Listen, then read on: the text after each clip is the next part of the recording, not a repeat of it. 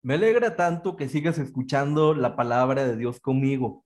En esta ocasión vamos a meditar en Efesios capítulo 4, versículo 17 al 32, un llamado a una nueva conducta, la nueva vida en Cristo. Aquí el apóstol comienza un mensaje muy intenso, provocando y llamando a una nueva conducta, una nueva forma de proceder una forma que es única de quienes han nacido de nuevo y tienen una vida en Cristo. Las exigencias aquí escritas desafían y nos llevan a un pensamiento autocrítico. ¿Estamos o no estamos en Cristo? ¿Andamos o no andamos en Cristo?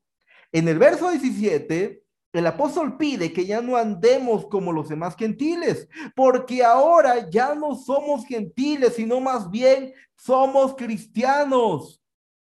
Y debe haber una modificación total en el modo de vivir y en el modo de proceder y de actuar. El apóstol señala ciertos aspectos que son parte de una vida sin Cristo ciertos aspectos que son parte de una vida alejada de Dios. Pero ahora los efesios ya no deben continuar con ese pasado. ¿Cuáles son esas conductas que tienen los que no andan en Cristo? En primer lugar, tienen vanidad en la mente, o sea, buscan únicamente lo superficial y lo material. No están en búsqueda de lo espiritual, solamente en aquello que es superficial. En el verso 18, el apóstol dice que aquellos que andan alejados de Dios, aquellos que andan alejados de la conciencia de Cristo, tienen una ceguera. Viven con una venda en sus ojos por eso no entienden la palabra de Dios, porque tienen su entendimiento entenebrecido, dice la escritura. ¿Qué otros aspectos tienen aquellos que no andan en Dios? El texto dice tal cual, ajenos de la vida de Dios. O sea, están a una enorme distancia del conocimiento de Dios y no del conocimiento intelectual, sino del conocimiento por fe. Están alejados de ese conocimiento por fe de Cristo, de Dios. No entienden ni saben qué cosa es seguir a Cristo. Por lo tanto, a nosotros nos pueden poner una etiqueta de locos porque lo que nosotros vivimos en Cristo lo que sentimos en Él es algo único. Ellos no entienden ni saben qué cosa es seguir a Cristo, no saben qué se siente, cómo se disfruta, cómo se vive, desconocen totalmente una vida espiritual. Pero nosotros por supuesto que entendemos y que sabemos que vivir en Cristo nos llena de gracia, de dicha, nos hace sentir bienaventurados, nos hace sentir vivos, nos hace sentir llenos de gozo. Porque la palabra de Dios es un verdadero alimento que sustenta y que nos da el vigor para vivir día con día. Pero aquellos que no andan en Cristo, son ajenos de la vida de Dios. Además de eso, el apóstol dice que aquellos que no andan en Cristo han perdido toda sensibilidad. No sienten culpa por nada.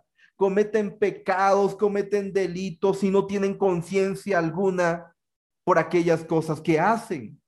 Se han entregado totalmente a los vicios y hacen todo tipo de indecencias.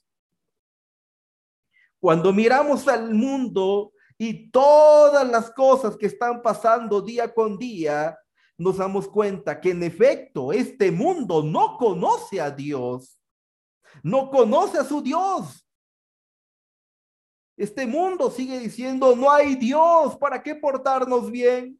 ¿Para qué andar bien si no existe nada en el universo fuera de nosotros mismos? Es el pensamiento humano se olvida que sí está vivo y se mueve la presencia de un Dios que venció a la muerte y nos ha dado la esperanza de vida eterna. Ellos se han olvidado de esto. Tú y yo sí lo sabemos. Sabemos que nuestro Dios vive, nuestro Cristo vive. Venció a la muerte, venció a Satanás y lo colocó debajo de sus pies. Y sigue diciendo el apóstol que esas personas alejados de Dios se dieron conscientemente a la lascivia, es decir, a viles, viles formas de conducta. El pecado original de los gentiles fue y sigue siendo la inmoralidad sexual. Ese es el pecado de los gentiles. Y el apóstol dice que se han lanzado a estos pecados sexuales con avidez. O sea que nunca quedan satisfechos. Nunca tienen suficiente. Su pecado en ellos crea un enorme apetito que no se sacia. Esa es la condición en la que muchos de nosotros andábamos antes de conocer a Cristo, antes de haber aprendido, de haber, de haber aprendido y de haber sido enseñados por Cristo. Mas ahora ya no es así, porque hemos aprendido pedagógicamente y de manera espiritual grandes enseñanzas que nos han liberado de los vicios y de nuestras propias cargas. Ahora, todo eso ya debe ser parte del pasado. Yo sé que tú lo hiciste, yo lo hice. Yo cometí muchos de estos pecados que cita el apóstol en estos versículos. Pero todo eso ya debe ser parte del pasado, no del presente de un buen cristiano. Por eso los versos 20 al 22 lo confirman. Mas ustedes no habéis aprendido así a Cristo. Si en verdad le habéis oído y habéis sido por él enseñados conforme a la verdad que está en Jesús, en cuanto a la pasada manera de vivir, despojaos, despojaos de esa vieja persona que está viciada conforme a los deseos engañosos. Todo lo que hemos dicho al inicio es parte del pasado, de una pasada manera de vivir alejada de Dios, alejados del pacto de la promesa sin Dios y sin Cristo, mas ahora la sangre de Cristo nos, ha unido al conocimiento de Dios de tal forma que ya no tenemos excusa. Por supuesto que sí que en su momento Podíamos ser eh, justificados porque no teníamos entendimiento de lo que hacíamos, pero ahora que la palabra de Dios nos ha enseñado el camino, que ha sido una luz en el camino, ya no hay excusa para continuar pecando, para continuar ofendiendo a Dios. Y aquí hay una secuencia que debemos tomar en cuenta. El apóstol dice, no aprendimos de Cristo cosas malas si hoy estamos actuando mal, haciendo todo aquello que no deberíamos hacer como cristianos, déjame decirte que eso no lo aprendimos de Cristo. No te lo enseñó su palabra, no te lo enseñó alguien. Es algo que tú has decidido hacer y toma en tus manos las consecuencias por tus actos. No culpes a tu pastor no culpes a tu congregación, no culpes a Dios, porque no hemos aprendido de Cristo el andar en vicios, el andar en pecados. No hemos aprendido de Cristo el andar conforme a los deseos de la carne. Eso no nos enseñó Cristo. Y si hoy hacemos algo malo, tiene que ser asumido a nivel personal porque todos hemos de dar cuentas ante el tribunal de Cristo. Tu pastor no va a dar cuentas por ti, tu congregación no va a dar cuentas por ti, tú mismo de manera personal estarás de pie ante el gran trono celestial y darás cuenta de cada uno de tus actos ante la presencia del Dios vivo que estará juzgando a vivos y a muertos si verdaderamente le oímos por la fe, ya debemos andar en una conducta que sea conforme a la de Cristo y no en una conducta dudosa. Cuidado con esto. Ya no tenemos excusa. Todo esto quedó en el pasado. Hoy tenemos una nueva vida en Cristo porque fuimos enseñados por Cristo mediante su palabra. De hecho, su palabra dice, ahora tenéis la mente de Cristo. Bueno, si ahora tengo la mente de Cristo, tengo que pensar como Cristo. Ya no podemos ser iguales. Por tanto, hay que despojarnos de esa vieja forma de vivir. Lo viejo es todo aquello que fuimos antes de la conversión a Cristo.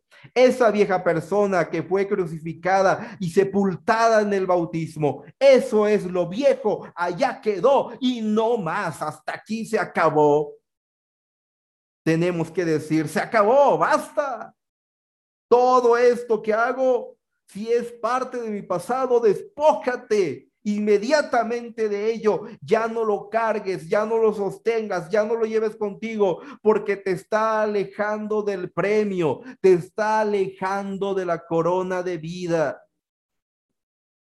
Así que mucha atención, porque es momento, si aún continúas haciendo ciertos actos y ciertas conductas que no son conforme a la voluntad de Dios, todavía es momento de despojarte de ello. Hoy es un nuevo día, es una nueva oportunidad. Y si hoy tomas la decisión de decir, basta ya, voy a ser diferente, voy a agradar a Dios, Él te lo va a tomar en cuenta y te va a abrir las puertas de bendición. ¿Qué es lo primero que sucede en aquel que ha nacido de nuevo y tiene una nueva vida en Cristo. El versículo 23 lo dice. La palabra dice que lo primero que pasa en el creyente cuando su vida comienza a ser diferente, nuestra forma de pensar es totalmente transformada. Ya no debemos seguir pensando como antes lo hacíamos. Ahora tenemos la mente de Cristo. Ahora podemos interpretar las cosas desde la perspectiva de Dios y no desde la perspectiva superficial, material, carnal, no desde la perspectiva idólatra y desde tantas formas en que entendemos el mundo. Entiende el mundo desde la perspectiva de Cristo porque ahora tienes la mente de Cristo. Y lo primero que debe modificarse en tu persona es tu manera de pensar. Si antes tú pensabas ojo por ojo y diente por diente, hoy debes pensar que hay que amar a los enemigos. Hay que amarlos. Es la invitación de la nueva mente, del nuevo desafío que nos pone Cristo. Por tanto, hay que despojarnos de aquella vieja persona. Despójate de la vieja persona y ponte el vestido de la nueva mucho más fresco. Vas a notar la diferencia. Porque el traje de la vieja persona huele mal. El traje de la vieja persona quiere. Pero el traje de la nueva persona de Cristo tiene aromas especiales y aromas celestiales. Esta nueva humanidad está creada según la voluntad de Dios en justicia y en santidad de la verdad. De modo que si alguno está en Cristo, dice su palabra, nueva criatura es. Las cosas viejas pasaron, he aquí todas son hechas nuevas. De modo que si alguno está en Cristo, nueva criatura es. Todas las cosas viejas han pasado y hoy nos enfrentamos a lo nuevo. Esta nueva criatura desecha la mentira en todas sus modalidades. Debemos evitar y debemos desechar el mentir y el procurar ser totalmente honestos. No debemos manipular la verdad a la conveniencia personal. Debemos buscar una total honestidad, evitar estafar. La palabra del cristiano debe ser totalmente sí o totalmente no esta nueva criatura en la vida de Cristo maneja sus emociones. Y una de las más difíciles emociones que nos cuesta manejar es la del enojo. No se ponga el sol sobre tu enojo, dice la palabra. No dice que no te enojes, sino que manejes con inteligencia tu enojo, no permitiendo que te afecte toda tu vida. Aristóteles decía, cualquier persona puede enojarse, eso es fácil, pero enojarse con la persona precisa, en el grado adecuado y en la ocasión justa, eso no es fácil. Debemos enojarnos con la persona precisa. No te desquites con quien no tiene la culpa de tus emociones. En el grado adecuado, no grites, no lastimes, no destruyas a los demás. Enójate en la dosis adecuada. Y no te enojes a cada segundo, sino en las ocasiones que sean necesarias. Y en el verso 27 dice que no debemos darle ocasión al enemigo para que nos tiente. No juegues con el pecado, no tomes a broma el pecado, porque si le das lugar, Satanás es mucho más astuto que tú y te hará pecar y te hará ofender a Dios. Fue lo que sucedió en el huerto del Edén. Eva le dio lugar a Satanás y fue engañada porque Satanás es muy astuto. Así que es mejor evitar las ocasiones pecaminosas si no tenemos la fuerza y la madurez para decir no en el momento oportuno. En el verso 28 se enfatiza cómo debemos modificar una conducta vieja a una nueva. Si hurtabas, ya no hurtes más, ahora trabaja para que puedas ayudar a quien lo necesita.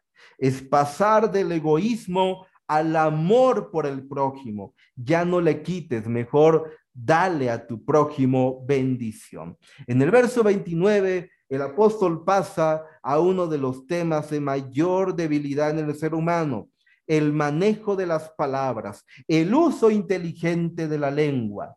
Dice el apóstol que no debemos decir malas palabras ni aquellas que lastimen al prójimo o aquellas palabras que sean mal intencionadas. Nada de esto debe salir de la boca. Debemos procurar una conversación que edifique, que sea edificante, que sea apropiada y llena de gracia. Una conversación que ayude a los demás a crecer espiritualmente. Ahora bien, en el verso 30 dice que no debemos ocasionar que el Espíritu Santo se ponga triste. Cuando mentimos, cuando nos enojamos sin dominio alguno, cuando le damos lugar a Satanás, cuando somos egoístas, cuando lastimamos con las palabras, ocasionamos tristeza en el Espíritu Santo. Finalmente, los versos 31 y 32 nos invita a que disfrutemos de una vida cristiana en dicha, en gozo, en alegría y no en pesar. Por eso nos pide que debemos quitar toda amargura del corazón, todo enojo, toda violencia, todos los gritos, toda palabra torpe y toda malicia hay que sacarla del corazón para que podamos disfrutar de una vida cristiana en dicha. Si tú eres cristiano y llevas en tu corazón amargura, enojo, violencia, gritos, palabras torpe, malicia, esto estorba a la dicha y a la felicidad de vivir como un cristiano. Dejemos todo eso para que tengamos una vida en abundancia con Cristo. Lo que sí ayuda a tener una buena vida en Cristo es como dice el verso 32. Seamos buenos y misericordiosos y perdonemos como Dios nos ha perdonado en Cristo. Dios nos perdona y nos ha perdonado una deuda multimillonaria Así que debemos perdonar a quienes nos ofenden. Y como anexo, te voy a pedir que te enfoques únicamente en el verso 23. Vamos a trabajar sobre los pensamientos negativos y procurar más pensamientos positivos. Lo que piensas determina tu conducta. Por eso el apóstol nos dice que debemos transformar el espíritu de la mente. Te doy cinco consejos para la vida. Los pensamientos negativos son los principales promotores de la preocupación y de la ansiedad generalizada. Los pensamientos negativos pueden sabotear tu vida, ten cuidado con ello, porque los pensamientos negativos desencadenan emociones dañinas, como la angustia, la culpa, la vergüenza, la tristeza.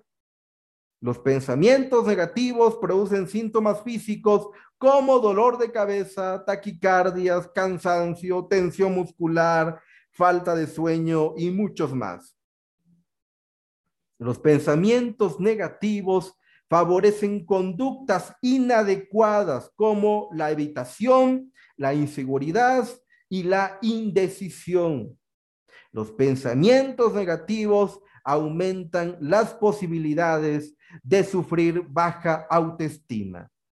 Afectan tus actividades laborales, sociales y familiares. ¿Cómo podemos manejar los pensamientos negativos. Aquí unos consejitos. En primer lugar, identifica y escribe el pensamiento negativo y su efecto emocional. ¿Qué te hace sentir? Supongamos, pensamiento negativo.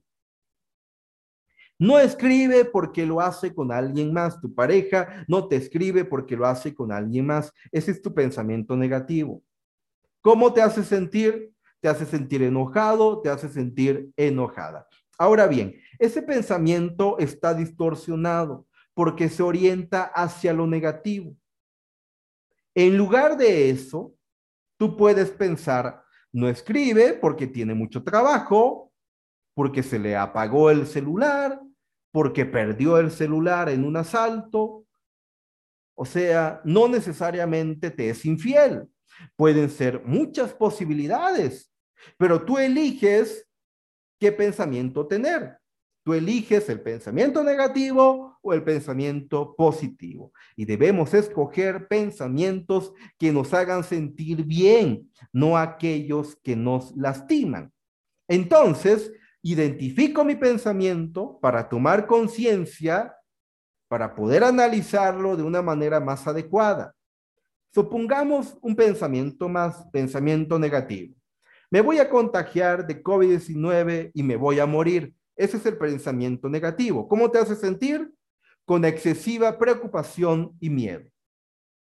En lugar de ese pensamiento negativo, puedes pensar, si sigo las indicaciones sanitarias al pie de la letra, voy a estar bien. En otras palabras, debemos identificar el pensamiento negativo, cuestionar dicho pensamiento, saber con precisión qué emociones me provoca y finalmente debo sustituir los pensamientos negativos por pensamientos positivos.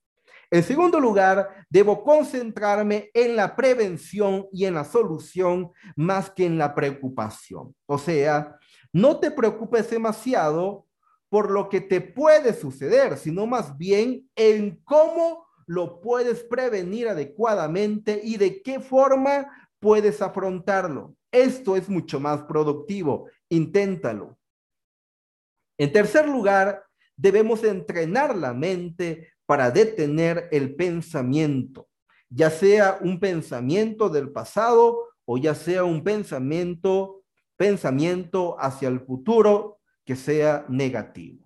Debemos entrenar la mente para poder detener esos pensamientos y concentrarnos en el presente. La mejor forma de vencer esos pensamientos negativos es focalizando la atención en el presente. ¿Qué sentido tiene que te angusties por algo del pasado? ¿Qué sentido tienes que estés ansioso por el futuro? Lo único que tienes a tu alcance, lo único que puedes moldear y sobre lo cual si puedes trabajar es en tu presente. No permitas que el pasado y que el futuro te provoquen pensamientos negativos. Y en cuarto lugar, hay que identificar y detener. ¿Cómo lo hago?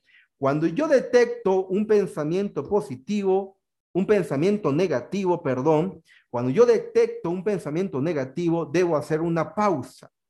Aléjate, guarda distancia de ese pensamiento, ponte en guardia inmediata y piensa en algo más positivo. Puedes comenzar a, contar eh, alguna historia, puedes comenzar a pintar, puedes comenzar a cocinar, lo que sea que te aleje de ese pensamiento negativo.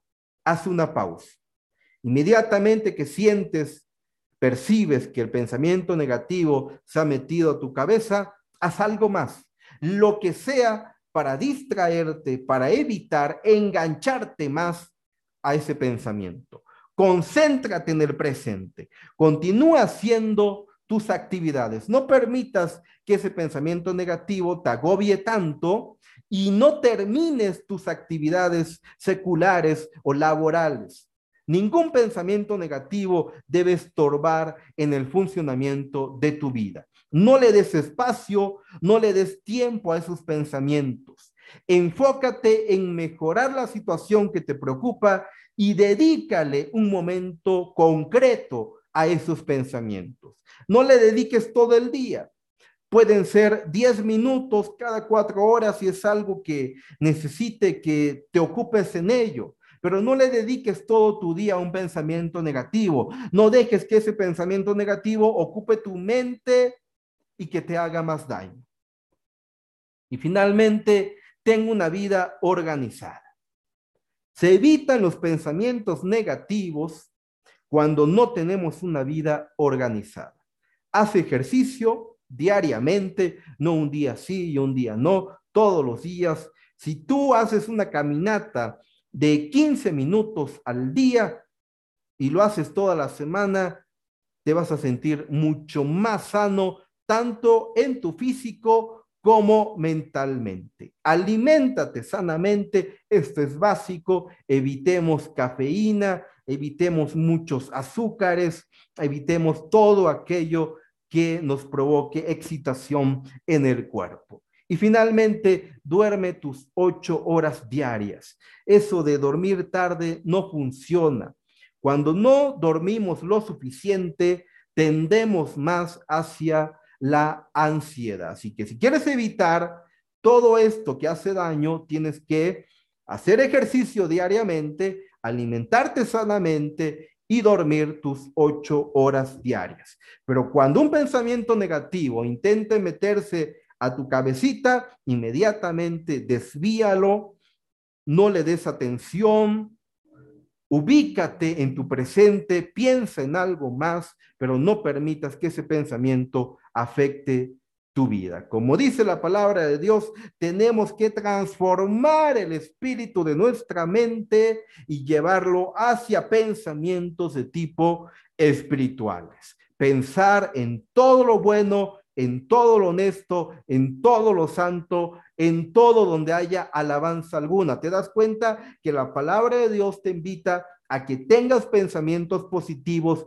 a que tengas pensamientos espirituales y que evites los pensamientos negativos que te hacen daño y que están lastimando tal vez a tu familia o, o están afectando tu situación laboral, eh, matrimonial, en cualquier aspecto de la vida, los pensamientos negativos no son buenos. Deseo que Dios bendiga tu vida.